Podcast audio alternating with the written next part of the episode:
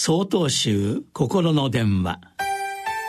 今週は「信心の健康について」と題して埼玉県吉祥院丸山郊外さんのお話です。今日は「信心」体と心の健康について一緒に考えてみましょう。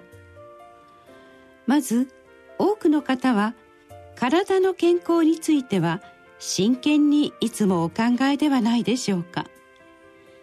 タンパク質は必要だからもっとお肉を食べなくてはね。そうそうお野菜も一緒に食べないと。などと体のことを考えて良いもの良いものとあれこれおとりになられています。食べ過ぎくらいにお食べになられている方もいらっしゃるのではないかと思います。ところが心の健康のこととなるとそれほど考えている人を見かけません。日常生活の中で自分の心のことなんて考えている暇はありません。毎日あまりに忙しすぎてそれどころではありません。とおっしゃるのではないでしょうか。しかし仕事ばかり。家事ばかり。子育てばかり。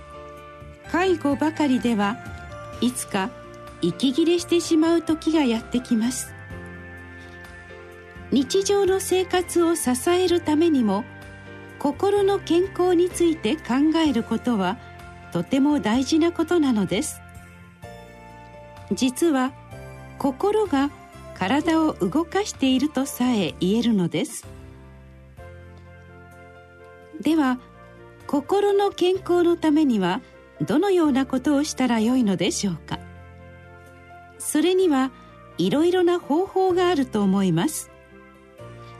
まず僧侶の立場からお勧めしたいのは毎朝見えざる世界の仏様菩薩様を心に思いつつ手を合わせること。